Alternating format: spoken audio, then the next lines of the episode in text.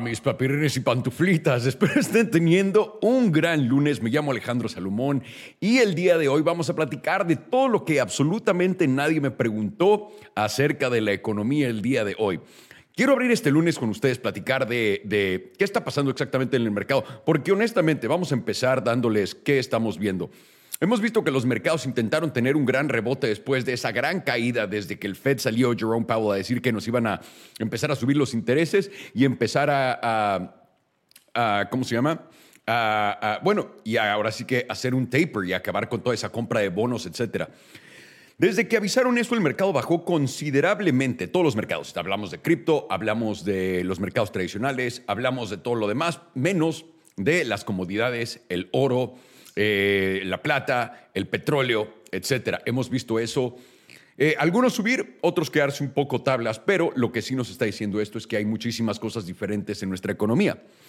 Platicamos antes, y vamos a platicar de niveles ahorita. El SP 500 está literalmente el día de hoy, lunes, plano, igual que el Nasdaq, el Dow Jones igual, Apple está planito, Tesla está 2% arriba, que no es nada, Netflix está plano, 1% abajo, que no es nada, el petróleo está a 103 dólares, el oro está a 1.977 dólares la onza, a punto de llegar y romper esos 2.000 dólares que ha tenido un buen camino para poder romper eso. También la plata está en 25 dólares la onza, eh, 25.85 eh, y estamos viendo que los mercados de cripto se fueron al pito este fin de semana y ahorita están intentando rebotar. Bitcoin está en 40 mil dólares, Ethereum en 30 mil, Solana en 101, Cardano para ustedes que les interesa. ¿Dónde está Cardano? Wow, ha perdido bastante territorio. Punto 93, 93 centavos sobre un dólar. Muchos han preguntado, ¿qué va a pasar? qué no va a pasar y lo que todos siempre sabemos es, no, esto siempre es un gran concurso de especulación, nos la pasamos muy bien especulando en el mercado, tenemos un plan de inversión, este plan de inversión no es afectado para nada en estos mercados cortos, lo único que estamos haciendo es analizando todas las situaciones alrededor que estamos viendo pasar para poder aprender para el futuro, porque recuerden, la historia se repite, no es igual, pero se repite en diferentes formas. Y ahorita les quiero platicar de la señal más grande que yo he visto, que tal vez yo mismo me estoy pasando por el culo y tal vez ustedes también. Y eso es, ¿qué pasó la última vez que Jerome Powell salió a decirnos, oigan, todo esto va para abajo, vamos a subir los intereses, viene la inflación, viene todo? Empezó a apuntar para abajo Jerome Powell y el mercado cayó. Y digamos, no cayó, pero el mercado sí cayó. Mucha gente dice, lo único que hizo el mercado fue poner los precios de esas subidas de tipos, etcétera. Y una vez que pones esos precios, cuando pasa, pues ya sube el mercado, correcto. Pero esta vez, y yo mismo lo noté, pero yo mismo me salté mi propia cosa que aprendí. Jerome Powell ahora nos está diciendo que va a haber una recesión. Nos está diciendo que la economía va a pasar por tiempos duros, que esta inflación culpa de Rusia, todos sabemos que es culpa de Rusia, obviamente, no de todo lo demás que ha pasado, esta inflación por culpa de Rusia. Quiero que sepan que eso es sarcasmo, para ustedes que me están escuchando y no están viendo mi cara de imbécil. para todos ustedes que están escuchando esto, quiero que sepan que nada de lo que está diciendo Jerome Powell es cierto, pero sí nos está diciendo algo grande. O sea, nos está diciendo varias cosas que sí Puede que sean ciertas, puede que no. Pero hay una cosa que tiene el mismo sentido de la última vez que él salió a tirar el mercado. ¿Se acuerdan que salí y dijo, Jerome Powell quiere mandar este mercado a la recesión? Y lo primero que hizo fue con la inflación. Y con la inflación empezó a subir tipos, empezó a cortar eh, la balanza, empezó a hacer todo lo que tenía que hacer. Y el mercado bajó. Y lo dije, lo dije, este güey quiere tirar al mercado. Ahora, ¿por qué no vendes, Alejandro, cuando sabes eso? Porque yo no tengo un plan, no le quiero ganar al mercado, no estoy interesado en saber cuál es el piso, cuál es lo demás. Lo único que me gusta saber es dónde estoy parado en el mercado y se me hace muy interesante también. Y cuando veo algo barato, pues voy a comprar más. Esa es mi estrategia. No estoy aquí diciéndoles, ahorita voy a vender todo mi Bitcoin y lo voy a poner en esto y después... No, no, no, no, no, no, no, no, no, no, no estoy diciendo eso.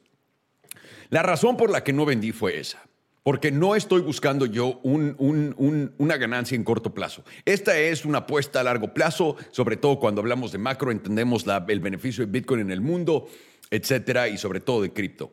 No vamos a platicar de eso. De lo que estoy platicando aquí con ustedes es, Jerome Powell dijo, estas son las acciones que vamos a tomar para asegurarnos que el mercado se vaya a la verga. Sin decirlo así. Y el mercado se fue al pito. Y todos nos esperamos a que dejara de mandar el mercado al pito Pero lo que pasó fue lo que yo había dicho que iba a pasar al principio. Este güey quiere mandarnos a una recesión. Y ahora con las acciones que está tomando, definitivamente voy a volver a salir a decir una vez más, Jerome Powell está haciendo todo lo posible para romper algo en el sistema y desapalancar el sistema. ¿Por qué? Porque estamos viendo que en China, eso fue lo que China hizo en cuanto toda su economía estaba, eh, eh, eh, en comparado con la de Estados Unidos, cuando todo estaba hasta arriba, ¿se acuerdan que China salió y mató a Alibaba, mató a Tencent? Bueno, no los mató, pero les dio un buen putazo en las rodillas para bajarlos. También desapalancó todo su mercado de bienes raíces. O sea, China de verdad agarró y dijo, esta infladita no nos vamos a ir con ella, vamos a sufrir, cabrones. Y agarró y sufrió. Y ahorita la gente dirá, ¿cómo le está yendo a China? ¿Le va muy bien? No, pero ya están pensando, ya están em, empezando a hacer la impresión de dinero para salir de esa y salir adelante nosotros, en lo que Estados Unidos aún tiene que bajar esto, tiene que desinflar las bolsas y tiene que hacer todo esto. De nuevo, lo correcto sería absolutamente destruir el mercado y que haya una recesión y una crisis por dos, tres años. Eso es lo que deberíamos de hacer. En Estados Unidos no lo vamos a hacer, estamos esperando a romper algo para poder imprimir más dinero. Que también, por cierto, no me voy a esperar a ver qué día lo va a romper, porque si lo rompe mañana, pasado mañana va a salir a imprimir. Por eso no estoy intentando ganarle al mercado y creo que es importante que todos ustedes estén intentando hacer lo mismo, no ganarle al mercado, no ganarle a la vida, no ganarle al destino, porque ninguno de estos es un juego en el que puedes ganar o perder, es simplemente lo que es. Lo que va a pasar, va a pasar, señores, por más pinche hippie que suene eso. Entonces, Entendamos las señales que nos está dando el Fed a través de Jerome Powell con sus acciones. Quieren hacer que la economía saliente, pero quieren no destruirla por completo, pero al mismo tiempo, cuando estás desapalancando toda tu economía, cuando vamos a empezar a ver resultados de empresas, porque acuérdense, yo platiqué de esto, lo que no sabía si le iban a poder ganar o no a esto, el que lo descompusiera y que subiera otra vez, que no va a ser el caso, yo creo, nadie sabe, pero lo que se siente es que están esperando a descomponer todo para ellos inmediatamente sacarnos de ello. ¿Cuánto van a tardar en descomponer todo? No sé, pero no pueden estar muy, muy lejos. No puede, porque hay demasiadas cosas que están pasando al mismo tiempo que solamente están empeorando la situación de inflación y la narrativa de inflación, como las acciones de China cerrando sus puertos, cerrando sus ciudades más grandes al, al comercio exterior. Y de nuevo, Sé que a China esto le afecta muchísimo porque es el importador, el exportador más grande del mundo. Si China cierra sus puertas y deja de exportar, pues sufre. Pero recuerden, a China le gusta sufrir con tal de ganar una, una guerra, no solo una batalla. Entonces, China cerrando sus puertas es algo grande y un enemigo grande que tenemos que ver en nuestra economía americana, porque eso simplemente va a crear más presiones inflacionarias en todos los precios. Está creando menos dólares siendo importados a China y está creando también una una, ah, ah, una, presión inflacionaria sobre precios. Y aparte, aquí es lo que más importante tenemos que entender esto. El mover las cadenas de logística, las cadenas de producción, las cadenas de todo, no es como que cierras un mes y al mes siguiente todo regresa a la normalidad después de un mes. Lo que estás haciendo es mandar olas y no sabes qué consecuencias tiene cada una de esas olas. Entonces estás viendo comercio pararse, empezar, pararse, empezar. Y el problema con esto es que el poder crear nuestra cadena de suministro, nuestra cadena de logística, nuestra cadena de todo, va a tomar tal cual sin, sin mm, disrupciones de este tamaño años. No es un año, no son dos años. El cuento que les cuentan de la inflación desapareciendo rápido es una mamada. Todo lo que está pasando ahorita en el mundo, en mi opinión, es para absolutamente poder hacer algo que nos saque de este, eh, de este ritmo. Mínimo Estados Unidos está buscando qué poder hacer. Porque ahorita ser la perra de Rusia, la perra de este conflicto en Ucrania, porque todo este, de nuevo, todas las empresas que reportan en Estados Unidos van a tener que reportar 10% de reducción en sus totales eh, eh, ventas mundiales, las grandes, porque Rusia era un territorio al que vendían. Cuando empecemos a ver las malas noticias de todo caer, las bolsas, todo cae. No estoy diciendo que todo se va a ir al pito, pero no estoy diciendo que no sea una posibilidad grande. Tuve que pensar bien eso. ¿Por qué? Porque de nuevo, si estoy viendo y estoy aprendiendo de lo que Jerome Powell hizo desde octubre, noviembre del año pasado, mm, tal vez, tal vez haya aprendido algo y esté viendo a Jerome Powell hacer lo que quería hacer, tirar el mercado, darnos ese rescate. ¿Cuánto va a tomarle al Señor poder lograr esto? No lo sé. Nadie sabe cuánto va a tomar en poder encontrar algo que rompa, que haga que haya una cascada, una caída de cascada. Pero, sí, es imposible poder predecir eso. Lo único que quiero es que veamos esta alerta una vez más. Una alerta que vimos, pero una alerta que no pudimos descifrar qué significaba. Esto, de nuevo, no es para que vendan sus cosas, no es para que yo no estoy vendiendo absolutamente nada.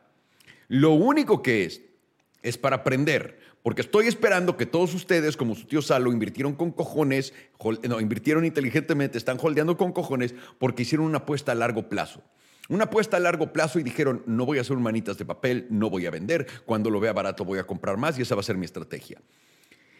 Si están siguiendo esa estrategia, vamos a aprender mucho de esto y va a haber una oportunidad gigantesca de compra. No la vean como una caída. Si es que esto que estamos aprendiendo es real. Y si no, pues bueno, vamos a ver a dónde nos lleva el mercado. Pero por ahora quería poner esta señal del mercado que se me hace muy importante enfrente de sus ojos, como me llegó a mí el fin de semana, decía, la última vez Jerome Powell, y luego me quedé pensando, es, es, es idéntico, es idéntico, todavía quiere más. Así que vamos a ver si aprendimos de la primera y podemos empezar a ver cómo toma este mercado una dirección de acuerdo a lo que el Fed está intentando hacer. Veamos si el Fed tiene el poder suficiente para lograr lo que está intentando lograr. Gran oportunidad para invertir estos días. Recuerden, cuando todo el mundo tiene miedo, es cuando compramos. Y no compramos más de lo que tenemos y no compramos jamás más de lo que podemos perder por completo. Para siempre ganar a largo plazo, no preocuparnos con nuestras, apuestas, y poder tomar decisiones con la mente fría. Porque apuesto que la has cagado cuando estás encabronado, cuando tienes miedo, cuando, tienes, cuando estás caliente. Las emociones son la principal nube que, que, ahora que nubla tu perspectiva en todo, ¿ok? Les mando un abrazote, me llamo Alejandro Salomón, feliz inicio de semana y todo esto fue lo que a mí nadie me preguntó. ¡Suerte!